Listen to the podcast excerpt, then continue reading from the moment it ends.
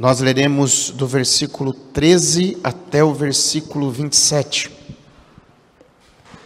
Mateus, Evangelho de Mateus, capítulo 7, de 13, na verdade, até o versículo 29, tá? Mateus 7, de 13 a 29. A palavra diz assim: Entrem pela porta estreita, pois larga é a porta e amplo o caminho que leva à perdição. E são muitos os que entram por ela. Como é estreita a porta e apertado o caminho que leva à vida, são poucos os que a encontram. Cuidado com os falsos profetas. Eles vêm a vocês vestidos de pele de ovelhas, mas por dentro são lobos devoradores. Vocês os reconhecerão por seus frutos. Ah, pode alguém colher uvas de um espinheiro ou figos de ervas daninhas? Semelhantemente, toda árvore boa dá frutos bons, mas a árvore ruim dá frutos ruins. A árvore boa não pode dar frutos ruins, nem a árvore ruim pode dar frutos bons. Toda árvore que não produz bons frutos é cortada e lançada ao fogo. Assim, pelos seus frutos, vocês os conhecerão. Nem todo aquele que me diz Senhor, Senhor entrará no reino dos céus, mas apenas aquele que faz a vontade do meu Pai que está nos céus. Muitos me dirão naquele dia: Senhor, Senhor, não profetizamos em teu nome, e em teu nome não expulsamos demônios e não realizamos muitos milagres? Então eu lhes direi claramente: nunca os conheci. Afastem-se de mim, vocês que praticam o mal. Portanto, quem ouve estas minhas palavras e as pratica é como um homem prudente que construiu a sua casa sobre a rocha. Caiu a chuva, transbordaram os rios, sopraram os ventos e deram contra aquela casa e ela não caiu, porque tinha seus alicerces na rocha. Mas quem ouve estas minhas palavras e não as pratica é como um insensato que construiu a sua casa sobre a areia. Caiu a chuva, transbordaram os rios, sopraram os ventos e deram contra aquela casa e ela caiu, e foi grande a sua queda. Quando Jesus acabou de dizer essas coisas, as multidões estavam maravilhadas com seu ensino, porque ele as ensinava como quem tem autoridade e não como os mestres da lei. Vamos orar mais uma vez? Feche seus olhos. Pai, a tua palavra que nós abrimos, clamamos a ti, ó Deus, que o teu Espírito Santo Abra os nossos olhos e o nosso entendimento, ó Deus, para que possamos ser transformados, para que possamos enxergar as maravilhas da tua lei. Por isso nós pedimos, ó Deus, a tua ação entre nós e que sejamos edificados. Pois é no nome de Jesus que eu oro e agradeço. Amém. Eu ainda me lembro de um quadro que tinha na parede da minha casa, lá em São José dos Campos, quando eu ainda era criança nos anos 80, né? Ah, e esse quadro ele esteve em muitos lares protestantes no Brasil e no mundo. Eu estou falando de um quadro chamado Os Dois Caminhos. Ah, ah, eu, eu, tinha eu trouxe a imagem, mas eu não consegui passar para o computador. Mas quem está em casa está vendo essa imagem agora em casa desse quadro Os Dois Caminhos. Provavelmente na casa da sua avó tinha, ou na casa da sua mãe, né, dos seus pais, tinha esse quadro Os Dois Caminhos, em que ele mostra um caminho apertado e poucas pessoas naquele caminho apertado, mas que vai dar no céu, e um caminho largo onde tem festas, bailes, é, bebidas. Logo na entrada tem um Baco e tem um Dionísio, e o fim dele é a perdição. Talvez você lembre agora que bem no alto tem um olho que tudo vê, que é Deus soberano sobre todas as coisas. Então o nome desse quadro é Os Dois Caminhos. Esse quadro ele foi criado na Alemanha por cristãos pietistas. Cristãos pietistas, eles eram, na sua grande maioria, é, luteranos, bem é, que eram bem, eles trabalhavam bem a questão de oração, de vida devocional, de leitura da palavra. Foi criado no século XIX ele foi aperfeiçoado na Holanda e da Inglaterra ele foi para todo mundo. Né? Tanto que esse quadro esteve presente em muitos lares brasileiros, né? e muitos missionários usavam este quadro para ensinar. Né? Eles chegavam em algum lugar para pregar, para falar sobre os dois caminhos, né? e eles usavam este quadro também. E hoje nós chegamos na nossa última mensagem no Sermão do Monte, nossa décima quarta mensagem no Sermão do Monte. Jesus, lembrando aqui, ele inicia o seu ministério anunciando que o reino dos céus, há muito prometido no Antigo Testamento, né? Se você sempre for ler o Antigo Testamento, você vai ver que um reino era prometido. Então Jesus ele vem como Messias, o rei, e ele começa o seu ministério anunciando que esse reino estava às portas e que ele mesmo veio inaugurar este reino, né? Lá em Mateus capítulo 4, versículo 23, olha o que que diz: Percorria Jesus toda a Galileia, ensinando nas sinagogas e pregando o evangelho do reino. E qual era a mensagem que Jesus pregava? A mensagem era a seguinte: Arrependei-vos, porque está próximo o reino dos céus. Lá em Mateus 4,17 ele fala isso: Arrependei-vos, porque está próximo o reino dos céus. Então, em suma, a mensagem do Sermão do Monte, que nós estudamos aqui alguns meses, é a seguinte: isso é o que significa arrepender-se e pertencer ao reino de Deus. Ou seja, o Sermão do Monte, ele é a descrição do estilo de vida daqueles que pertencem ao reino de Cristo.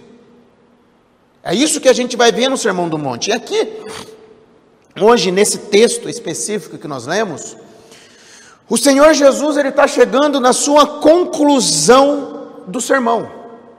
Né? Se você for ver, todo o sermão ele tem uma introdução, ele tem o corpo do sermão e ele tem a conclusão com um apelo, né? de certa forma, ou um desafio. E no caso aqui, Jesus coloca diante de nós a escolha em três áreas distintas. Por exemplo, primeiro, nós devemos escolher a direção da nossa vida porta estreita e porta larga, né? Ah, em qual nós vamos trilhar até o fim, como nós lemos aqui, sobre as influências na nossa vida, a que tipo de ensino e mestres nós nos submetemos, e por fim, a escolha mais fundamental que é qual é o fundamento das nossas vidas.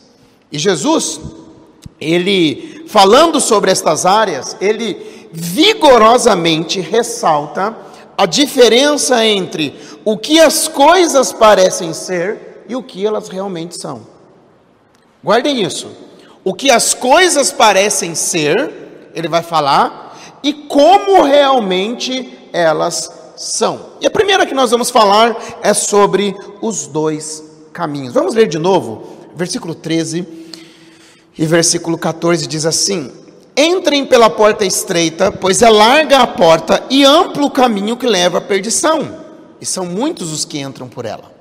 Como é estreita a porta e apertado o caminho que leva à vida, são poucos os que a encontram. Jesus, ele está muito claro aqui. Ele vai direto e ele diz que só há dois caminhos. Só existem dois caminhos que nós trilhamos: o da porta estreita, sendo um caminho apertado. Gente, na minha cabeça, eu imagino esse quadro depois que eu vi. Fica aquele aquela parte estreita. Ou eu sempre imagino o peregrino. Se alguém um dia, se vocês aqui não leram o livro O Peregrino, leiam o livro O Peregrino. Todo crente, eu acho que depois da Bíblia tem que ler esse livro, né? Que vocês vão entender bem isso. E tem a porta estreita sendo um caminho apertado e tem a porta larga sendo um caminho amplo. Não existe um terceiro caminho. Não existe uma outra opção, mas somente a porta estreita e a porta larga. E nós podemos tirar algumas lições aqui e avaliarmos as nossas vidas. E a primeira é a seguinte: o caminho estreito para a vida não é espaçoso, mas limitado. O caminho estreito para a vida não é espaçoso, mas limitado. Há claramente limites. Ele é um caminho apertado, ele é um caminho estreito. É muito comum nós ouvirmos a expressão abra sua mente. Talvez você já ouviu essa expressão, né? Abra sua mente, principalmente em um contexto de se viver o que o mundo oferece e que o mundo quer que nós vivamos de acordo com o que ele ensina. Mas aqui existe limites, e estes limites eles são colocados pelas escrituras sagradas. O próprio Senhor Jesus, ele vai dizer o seguinte, lá em Lucas capítulo 9, versículo 23, ele diz assim: Se alguém quiser acompanhar-me, negue-se a si mesmo, tome diariamente a sua cruz e siga-me. Então, tomar a cruz é diariamente. Quando nós estamos nesse caminho, há limites. Eu preciso lembrar que esse caminho, ele é limitado e ele também não é espaçoso. Mas também o caminho estreito para a vida, ele não pode ser trilhado à opinião da maioria. Ele não pode ser trilhado à opinião da maioria. E isso é claro aqui no texto. Por quê? Porque a maioria está no caminho largo. Já pararam para pensar? A maioria está no caminho largo, na estrada que leva à destruição. Jesus diz assim: são muitos os que entram por ela, quando Jesus está falando da porta larga. E a opinião da maioria, na esmagadora maioria das vezes, é contrária às Escrituras. Na maioria das vezes. Quer ver? Faz um teste. Chegue no seu trabalho ou chegue na universidade que você estuda e diga que você vai seguir os princípios da palavra de Deus. Diga que você vai seguir o que a Bíblia ensina, para você ver o que que vão falar de você. Automaticamente você vai ver que a maioria tem uma opinião diferente, ainda que muitos nominalmente se dizem cristãos ainda que muitos se dizem cristãos. Mas também, o caminho estreito para a vida, ele não pode ser trilhado enquanto formos movidos pelo desejo de agradar a maioria das pessoas. A maioria anda na estrada que é larga, a estrada estreita, de certa forma, ela é solitária. Ela é um pouco solitária, porque olha o que, que Jesus diz: são poucos os que a encontram. Enquanto na porta larga é, são muitos os que entram por ela, o Senhor Jesus vai dizer que a porta estreita são poucos os que a encontram. Ou seja, o verdadeiro discípulo de Cristo, ele não é aquele que joga para a torcida e nem forma os seus valores segundo os princípios da maioria deste mundo. Nossos valores, eles precisam ser de acordo com os limites que são colocados da porta estreita, do caminho apertado, ou seja, o valor do cristão é conforme a palavra de Deus, e isso vai contra a maioria. Isso vai contra o que a maioria pensa, esteja certo disso. Esteja certo, andar pelo caminho estreito decepcionará a muitos à nossa volta. Talvez você tenha familiar que caçoa de você porque você é cristão. Talvez você tenha amigos que tira sarro da sua cara porque você procura seguir o que a palavra de Deus ensina, mas nós cristãos não jogamos para a torcida. Os nossos valores, eles não são moldados de acordo com o que o mundo pensa, mas de acordo com o que as escrituras dizem. Olha só o que Jesus diz lá em João capítulo 17. Eu gosto muito de João 17, que é a oração sacerdotal de Cristo, né? Já é mais para o final do ministério de Jesus. E nessa oração Jesus ele ora pela igreja. Jesus ele ora por mim e ora por você.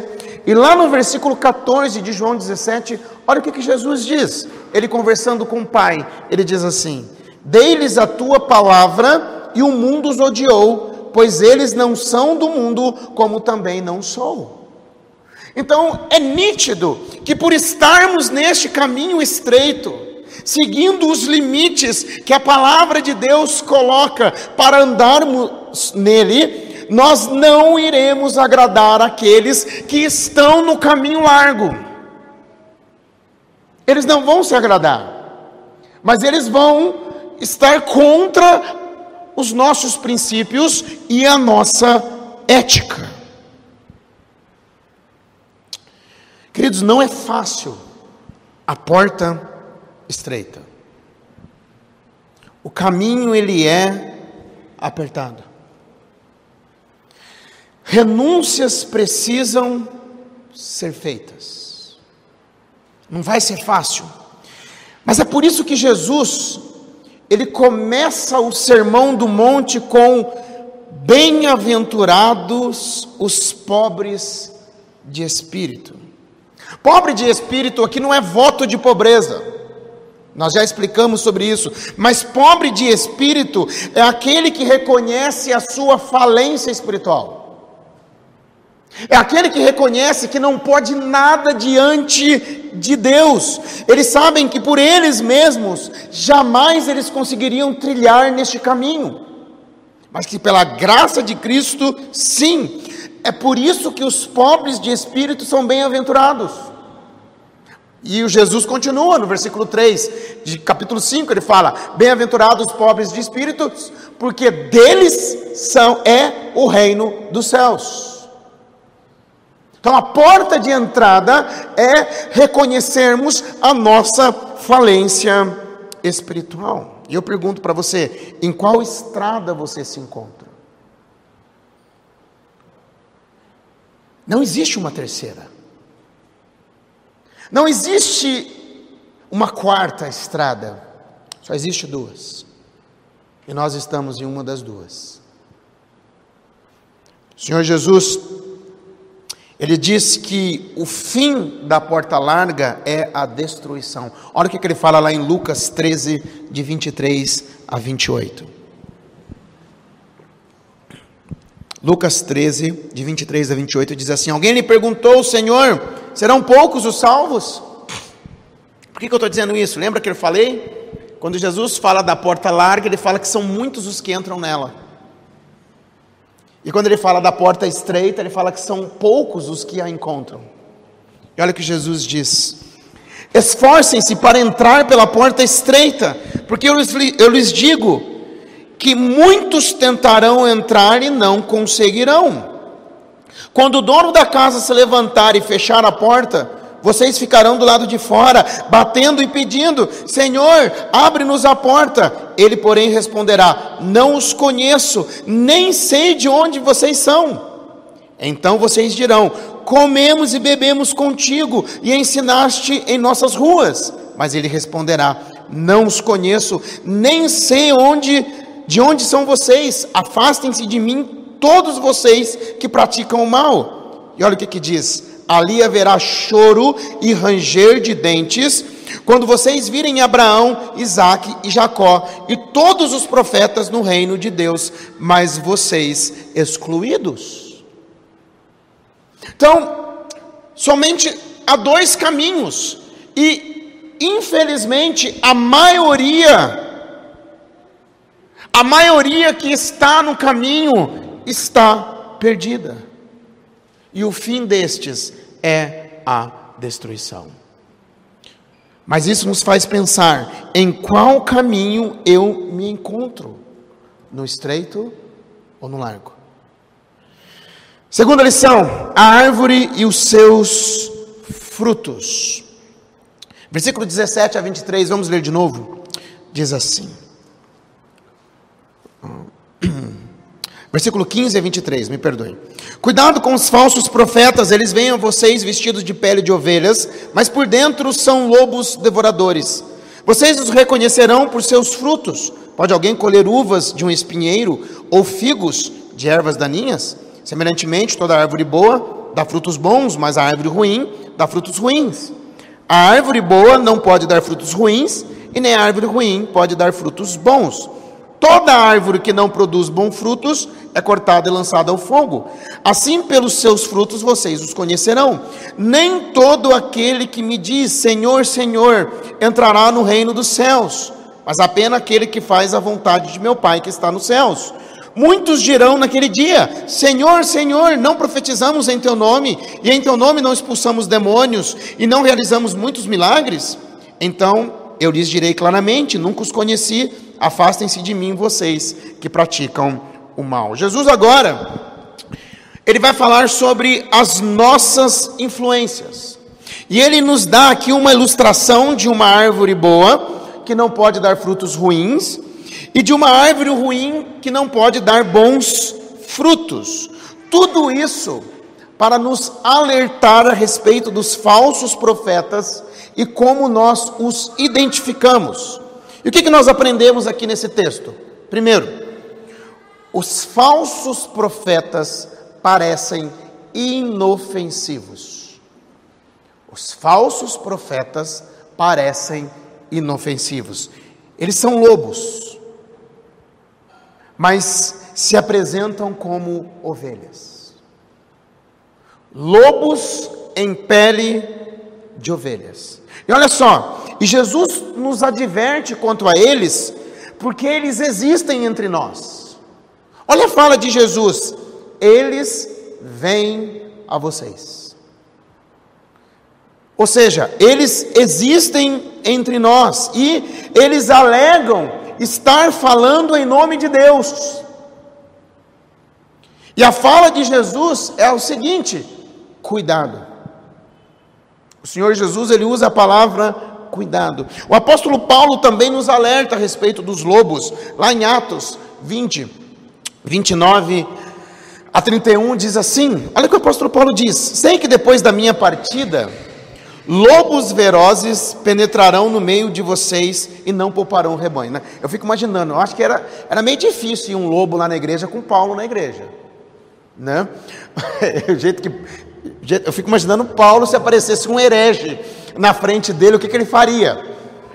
E, mas ele fala que depois da partida dele, ele vai dizer o seguinte: olha, penetrarão. Mas não somente isso, e dentre vocês mesmos se levantarão homens que torcerão a verdade, a fim de atrair discípulos. E ele fala: por isso vigiem. Vigiem, lembre-se que durante três anos jamais cessei de advertir a cada um de vocês disso, noite e dia, com lágrimas. Às vezes, a, a, a liderança de uma igreja, um pastor, gasta tempos cuidando de, de, uma igreja como seu rebanho, alimentando a igreja, tirando os carrapichos, limpando, ali fazendo tudo, de repente entra alguém com uma fala sabe? Que vai levar todo mundo nos lábios. Eles parecem inofensivos, mas eles são lobos. E quais são os seus ensinamentos? Parando e pensando aqui, olhando para o contexto do Sermão do Monte, primeiramente eu imagino aqueles que não defendem ou ensinam o caminho estreito. Pensando um pouco nisso, eles podem ser alguns que até concordam com algumas das doutrinas ensinadas por Jesus, mas eles tentam misturá-la com um caminho largo. Porque se você imaginar os dois caminhos, imaginar o contexto, aqui está muito difícil. De repente aparece alguém aqui dizendo: não é bem assim, não precisa ser assim. E começa a ganhar pessoas, como Paulo diz aqui, a fim de atrair discípulos. A fim de atrair discípulos. Eu fico pensando a respeito disso. Foi isso que o liberalismo fez na, na Europa. A, a, a teologia liberal, é, para tentar explicar para vocês, ela coloca a Bíblia, tá? Uma palavra mais dentro de um tubo de ensaio. Tenta imaginar uma Bíblia dentro de um tubo de ensaio, tá? E a Bíblia ela passa a ser um livro como de outras religiões. Jesus passa a ser um líder como outras religiões têm os seus líderes. Isso é o liberalismo na raiz. E o que aconteceu na Europa? Matou milhares de igrejas na Europa. Igrejas locais, tá? Milhares de igrejas. Porque não se prega uma espiritualidade. Mas existem frutos do liberalismo nos dias de hoje. Os frutos do liberalismo são coisas, por exemplo, como assim: Adão e Eva era mito. Na verdade, o mar vermelho não abriu, quando eles chegaram lá, estava seco e eles passaram a seco. Quando Jesus pregou para aquela multidão, multiplicou os pães e os peixes, na verdade não houve multiplicação. Na verdade, as pessoas começaram a ter compaixão umas das outras e elas começaram a dividir a comida que tinham. Isso é fruto do liberalismo. Isso mata a igreja. Você quer ver? Imagina se eu chego no João Davi, o meu filho, e falo assim para ele: João, na verdade Jesus não multiplicou, na verdade Jesus não fez milagre, o mar vermelho não abriu. Ele vai crescer com isso na cabeça. Quando ele precisar de um milagre de Deus na vida dele, ele vai dizer o que? Milagres não acontecem. Então a teologia liberal, ela parece uma coisa bonita, ela chama a nossa atenção, mas ela mata a igreja. Eu costumo dizer que um dos grandes perigos que tem caminhado muito próximo, e eu tenho medo, são de cristãos progressistas. Que é um cristão progressista? Não, aborto não é bem assim. Pastores que defendem ideologia de gênero, casamento homossexual. Deixa claro que está gravando que nós não odiamos nenhum homossexual, mas nós somos contra a prática. E a, a, o cristão progressista é isso. Gente, mas lembra dos limites da palavra de Deus? O caminho é estreito. Será que eu vou jogar para a maioria? Eu vou jogar para o que a maioria quer? Eu não posso. Por isso que os lobos, muitas vezes, eles têm uma aparência até de intelectuais, que chamam atenção para perto deles.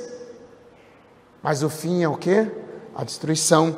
E nós vamos ver isso através dos frutos, porque os falsos profetas, eles são conhecidos pelos seus frutos. Ele não é apenas um lobo, mas ele também é uma árvore má que cedo ou mais tarde ele vai revelar quem que ele é. Ele vai produzir frutos ruins. Lembra que eu falei? Uma das questões que mais acontece mata a igreja. Pessoas se afastam. Eu poderia dizer de outras questões, como a teologia da prosperidade também, em que se oferece rios de dinheiro para as pessoas, as pessoas vão através daquilo, daqui a pouco as pessoas estão todas decepcionadas.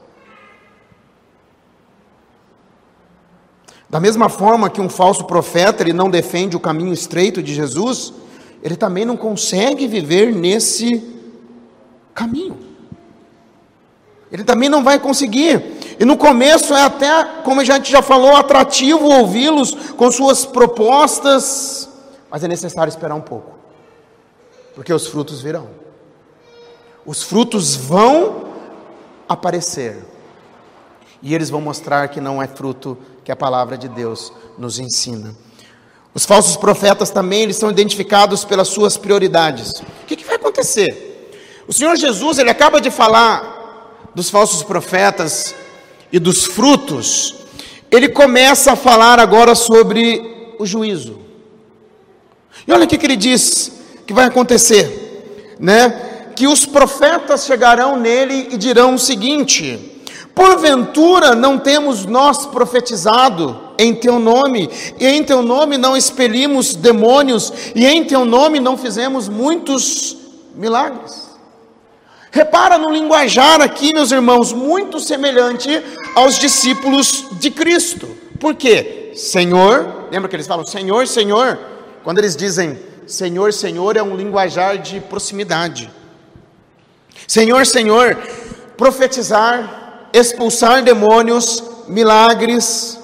Porém, mesmo assim, tem um abismo entre o que se fala e uma fé genuína. Existe um grande abismo, mas eles fizeram obras maravilhosas. O texto diz que eles fizeram obras maravilhosas, e eu pergunto, e eu sempre me questiono: será que essas obras eram verdadeiras?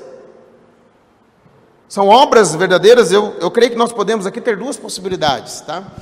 Irmãos, eu quebrei a cabeça, suei, li, fui atrás de vários comentários, né? O que melhor me ajudou a entender um pouco foi o pastor americano John MacArthur, que ele vai dizer o seguinte: Pode ser que eles pudessem fazer estas obras incríveis pelo poder de Deus. Deus colocou palavras na boca de Balaão, lembra? Apesar de Balaão ser um profeta, é, um falso profeta e perverso, Deus colocou palavras na boca dele. O rei Saul também, depois de se tornar apóstata, ele teve o Espírito de Deus sobre ele e ele também profetizou. E os milagres que Jesus especifica aqui também foram feitos pelos seus discípulos no ministério deles, inclusive por Judas Iscariotes que o traiu e que não era crente. Então, pode ser por Cristo? Pode. Mas existe também uma segunda possibilidade, que são atos, a, a possibilidade que é esses atos surpreendentes, eles foram realizados pelo poder de Satanás. Né? A, a gente precisa entender, por exemplo, quando você lê o livro de Jó, lembra que Jó, ele, é, Satanás, quando vem ao mundo ali, ele tem ação sobre a vida de Jó, e são coisas pesadas. Mas olha o que, que Jesus fala lá em Mateus capítulo 24, versículo 24: Pois aparecerão falsos cristos e falsos profetas, que realizarão grandes sinais e maravilhas para, se possível, enganar até os eleitos. Hoje, eu creio que existem milagreiros, curandeiros e exorcistas que afirmam trabalhar para Jesus, mas na verdade eles são enganadores Satanás. É possível? Mas, queridos, eu creio que esse não é o ensinamento principal de Jesus aqui. O ensinamento principal de Jesus aqui, eu gosto muito do que o Spurgeon, pregador, disse, que é o seguinte: Estes fazem maravilhas, mas não o essencial. Eles fizeram muitas coisas que podiam ser vistas em público, mas falharam nas coisas mais claras e simples que ninguém viu. Permita-me apenas dizer a vocês, irmãos e irmãs, que aqui reside uma grande parte do nosso perigo. Primeiro, o risco de adquirir um caráter religioso sem ter um coração renovado. Uma pessoa que tem um caráter religioso, mas o seu coração nunca foi transformado. Segundo, fazendo ações religiosas sem realmente nascer de novo. Está no dia a dia da igreja, está com os irmãos, participa do culto de oração, participa dos trabalhos, mas nunca nasceu de novo. Aprende até o sotaque da Nova Jerusalém, sem ter nascido como um cidadão da cidade celestial e tornam-se conversadores fluentes e trabalhadores fervorosos, mas não tendo confessado o pecado, nem se arrependido dele, nem se apegado a Jesus pela fé viva. Isso é possível. Hebreus capítulo 6 fala de muitos que estão entre nós, mas que na verdade nunca foram. Esses não fazem a vontade de Jesus. A vontade de Jesus aqui não significa as nossas obras, como se eu conquistasse os céus através das minhas obras. Eu vou me esforçar para caminhar aqui com o meu esforço, eu vou fazer a vontade de Jesus, não é isso. Mas lembre-se que eu entro pela porta estreita quando eu reconheço a minha pobreza espiritual. Gente, essa é a grande chave do Sermão do Monte. É quando nós reconhecemos o quão podre, o quão miserável, o quão pecadores nós somos. E quando nós reconhecemos isso e nós colocamos toda a nossa confiança em Cristo, então eu estou fazendo a vontade de Deus, o Pai. E eu pergunto para você: a quem você segue? Quais são as influências na sua vida? Muitos tentam interpretar as Escrituras à luz da sociedade moderna, mas guarde isso: o discipulado de Cristo é radical. O discipulado de Cristo é radical, é necessário negação, é necessário eu caminhar num caminho estreito, entrar por uma porta estreita, aonde haverá limites na minha vida. Mas Jesus diz que essas árvores, esses ensinamentos, esses líderes, no final, eles sofrerão a punição do fogo do inferno. Terceiro e último, os dois fundamentos. Versículo 24 a 27 diz assim: Portanto, quem ouve estas minhas palavras e as pratica, é como o homem prudente que construiu sua casa sobre a rocha. Caiu a chuva, transbordaram os rios, sopraram os ventos e deram contra aquela casa e ela não caiu, porque tinha seus alicerces na rocha. Mas quem ouve estas minhas palavras e não as pratica, é como um insensato que construiu a sua casa sobre areia. Caiu a chuva, transbordaram os rios, sopraram os ventos e deram contra aquela casa e ela caiu, e foi grande a sua queda. Então Jesus aqui ele nos dá uma ilustração muito clara, algo que uma criança entende, né? Sobre uma casa construída sobre a rocha e sobre uma casa construída sobre areia, né? E não tem como eu não lembrar de uma música que eu aprendi no acampamento Palavra da Vida há muitos anos atrás, que diz: "Não, não construa sua casa na areia. Não, não construa na beira do mar." Mesmo que pareça chique, é impossível que ela fique, a tempestade já vai derrubar. A rocha é o lugar de construir, o alicerce forte que não vai cair. As tempestades vão e vêm, mas a paz de Cristo tu tens. O, o Bino está ali, ó, com a cabeça e cantando. Gente, é algo que uma criança entende. Essa ilustração de Cristo. E como eu olho para Jesus pregando assim, eu falo, Senhor, eu preciso aprender a pregar assim, de maneira clara de maneira simples, para que as pessoas, desde o menor ao maior, possa entender. E Jesus está dizendo que o homem prudente, ele edificou sua casa sobre a rocha, e o homem insensato, o tolo, ele edifica sua casa sobre a areia. E o que significa rocha aqui? O próprio Jesus diz, são os seus ensinamentos, versículo 24, olha só. Portanto, quem ouve estas minhas palavras e as pratica é como o homem prudente que construiu a sua casa sobre a rocha. Mas também tem um homem insensato, é aquele que ouve as palavras de Jesus e não as pratica. E a sua casa é construída sobre areia, é construída sobre o nada. Tente imaginar as duas casas agora.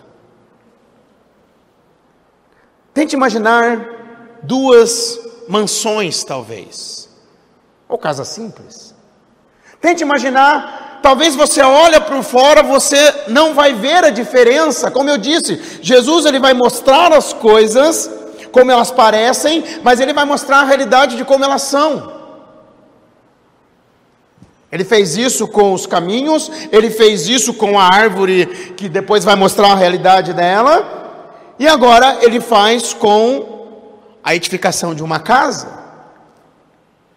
Talvez você não veja a diferença, mas a diferença está no alicerce.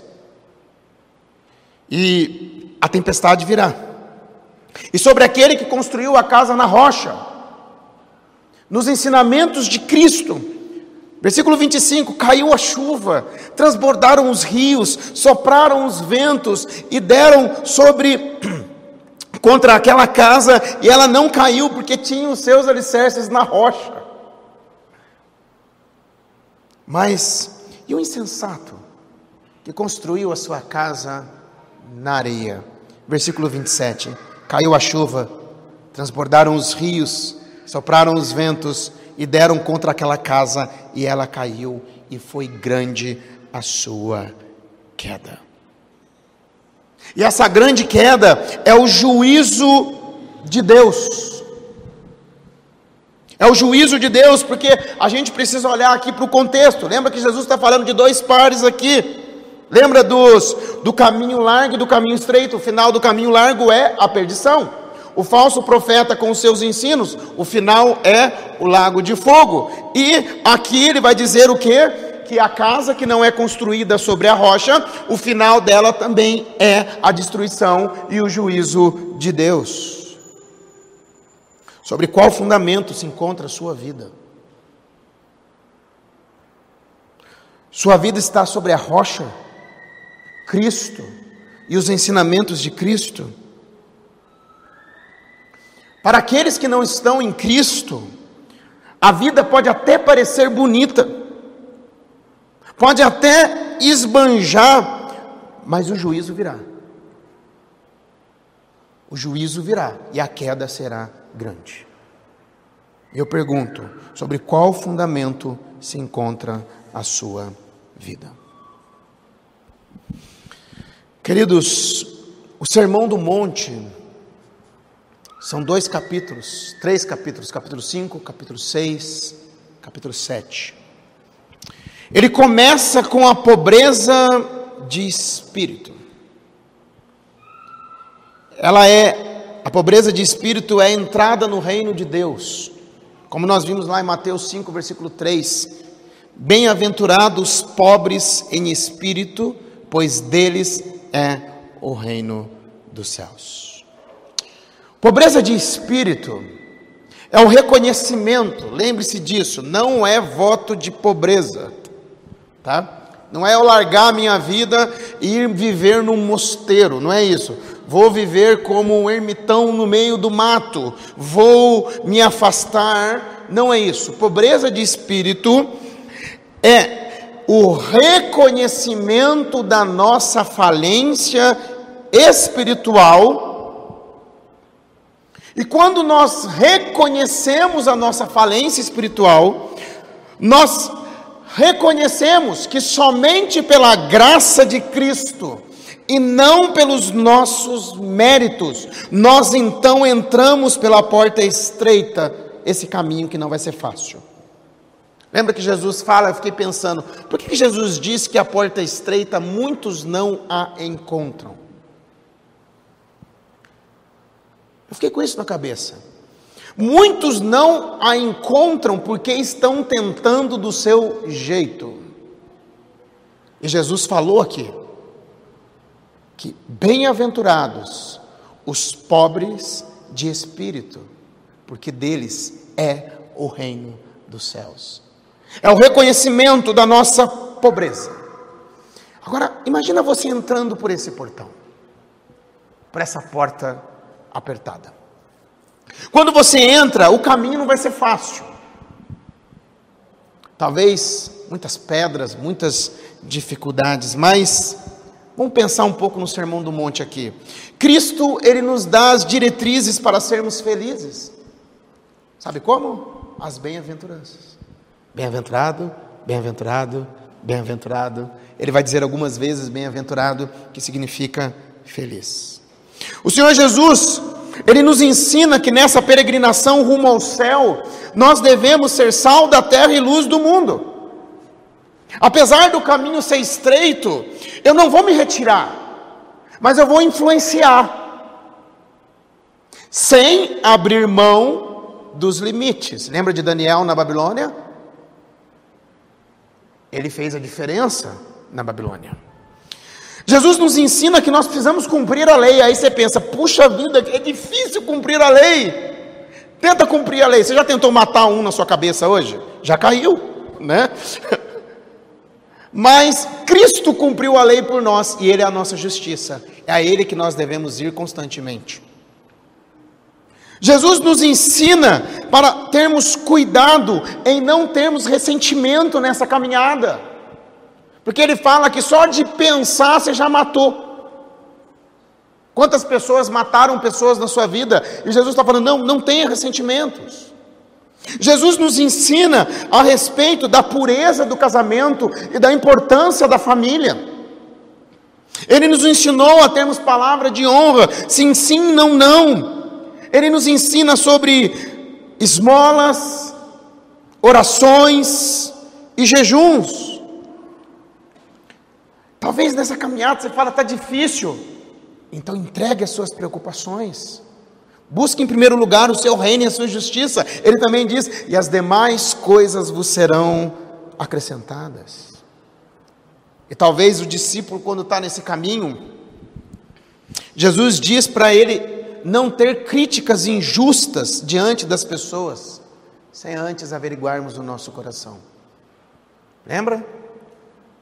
A gente vai tirar o cisco do olho do nosso irmão enquanto tem uma trave no nosso olho. Jesus fala para a gente averiguar o nosso coração e ajudar o irmão, e a insistirmos na oração. Um dos textos mais mal interpretados, quando nós buscamos, quando nós insistimos, mas não é para o nosso benefício, mas é para o reino de Deus, porque para o nosso benefício Ele já ensinou na oração do Pai Nosso, o pão nosso de cada dia nos dá hoje. E por último, ele termina com essa reflexão sobre qual caminho nós estamos, sobre qual influência nós temos em nossas vidas e sobre qual é o fundamento. Jesus está concluindo tudo isso. Qual o fundamento das nossas vidas? E reparem que não foi qualquer um que falou isso, mas foi Jesus, aquele que veio inaugurar o reino, o Messias prometido no Antigo Testamento o próprio rei, o próprio Deus homem, Emanuel, e lá em Mateus, aqui no versículo 28, versículo 9, ele está terminando 29. Olha o que, que acontece, quando Jesus acabou de dizer estas coisas, as multidões estavam maravilhadas com o seu ensino, porque ele as ensinava como quem tem autoridade e não como os mestres da lei. Gente, que sermão! Que sermão para chegar em casa e lê-lo de novo e falar: olha, eu vou ler com calma, eu quero tentar entender um pouco mais isso. Essa caminhada que Jesus começa lá atrás, no caminho estreito, e depois nos leva em toda, mostrando como ele, a ética que ele quer que eu viva aqui neste mundo. E eu pergunto: em qual estrada você se encontra? Mas Jesus faz um convite quando ele diz aqui: entrem pela porta estreita. Tem um convite de Cristo aqui. Entrem pela porta estreita. Sabe o que, Jesus está terminando? Ele está terminando esse sermão com um apelo.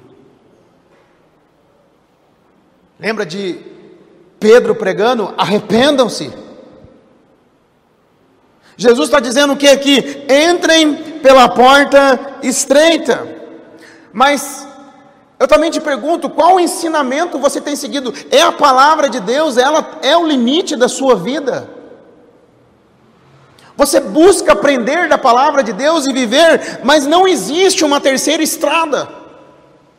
Não existe uma quarta estrada, existe somente duas estradas, uma que leva para a perdição e outra que leva para a vida eterna. E não adianta eu querer barganhar uma com a outra. Eu preciso viver nos limites da palavra de Deus.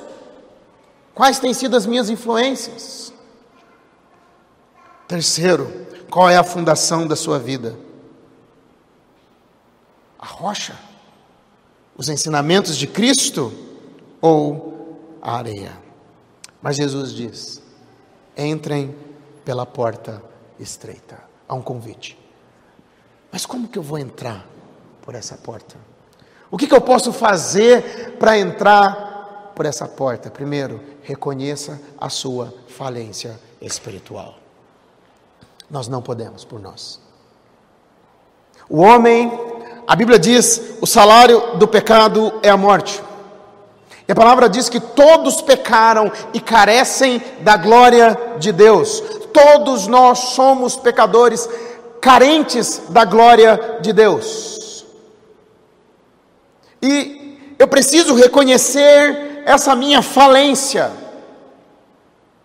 E quando eu reconheço essa minha falência, então eu vou até Cristo. Porque Cristo morreu a minha morte. Quando Cristo foi para a cruz do Calvário, Ele leva os meus pecados. E Ele viveu uma vida justa, uma vida sem pecado, que jamais eu viveria. Então eu coloco a minha confiança em Cristo. Lembra que ele pregava o evangelho do reino? Eu coloco a minha confiança na obra de Cristo, não nos meus méritos. Efésios 2, versículo 8 e versículo 9 diz assim: Porque vocês são salvos pela graça por meio da fé. Isto não vem de vocês, é dom, é presente de Deus, não por obras, para que ninguém se glorie. Por que, que muitos não encontram a porta? Porque eles querem fazer do seu jeito. E se eu começar a encrencar com essa porta, dizendo, não, mas eu preciso fazer algo, vocês percebam que existe um orgulho? Porque eu preciso fazer algo, não, é o reconhecimento, eu não preciso fazer nada porque Cristo já fez tudo por mim. E o que, que eu preciso? Colocar a minha fé em Cristo. Derramar o meu coração diante de Cristo, pedindo para que Ele seja o Senhor e Salvador da minha vida. E fica o convite ao final do sermão: entrem pela porta estreita. Baixe sua cabeça, vamos orar. Pai, eu quero te agradecer, ó Deus, por esta palavra, por esse tempo que nós estudamos o Sermão do Monte, a ética do reino. Senhor Deus, obrigado, porque o Senhor viu a nossa falência espiritual e o Senhor enviou Jesus para que através dele, da vida pura e santa que ele viveu, e através da morte dele, nós pudéssemos termos, ter vida eterna. Senhor Deus, se há alguém aqui entre nós ou alguém que está assistindo, que ainda não entrou pela porta estreita, ó Deus, que hoje seja o dia de salvação, ó Pai. Que hoje seja o dia de transformação.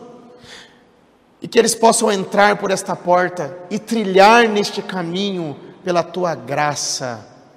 Em nome de Jesus nós te pedimos isso, ó Pai. Obrigado a Deus. E aqueles que já entraram, nos ajude a trilhar. Nos ajude, ó Deus, a andarmos conforme a tua palavra. Sabemos que não é fácil, mas que possamos, ó Deus, neste caminho, sermos luz do mundo, sal da terra, que possamos colocar as nossas preocupações diante do Senhor em oração, não guardarmos ressentimentos de ninguém, que a nossa família seja família abençoada diante do teu trono de graça. Coloco tudo isso diante do Senhor, ó Pai. Pois é no nome de Jesus que eu oro e agradeço. Amém.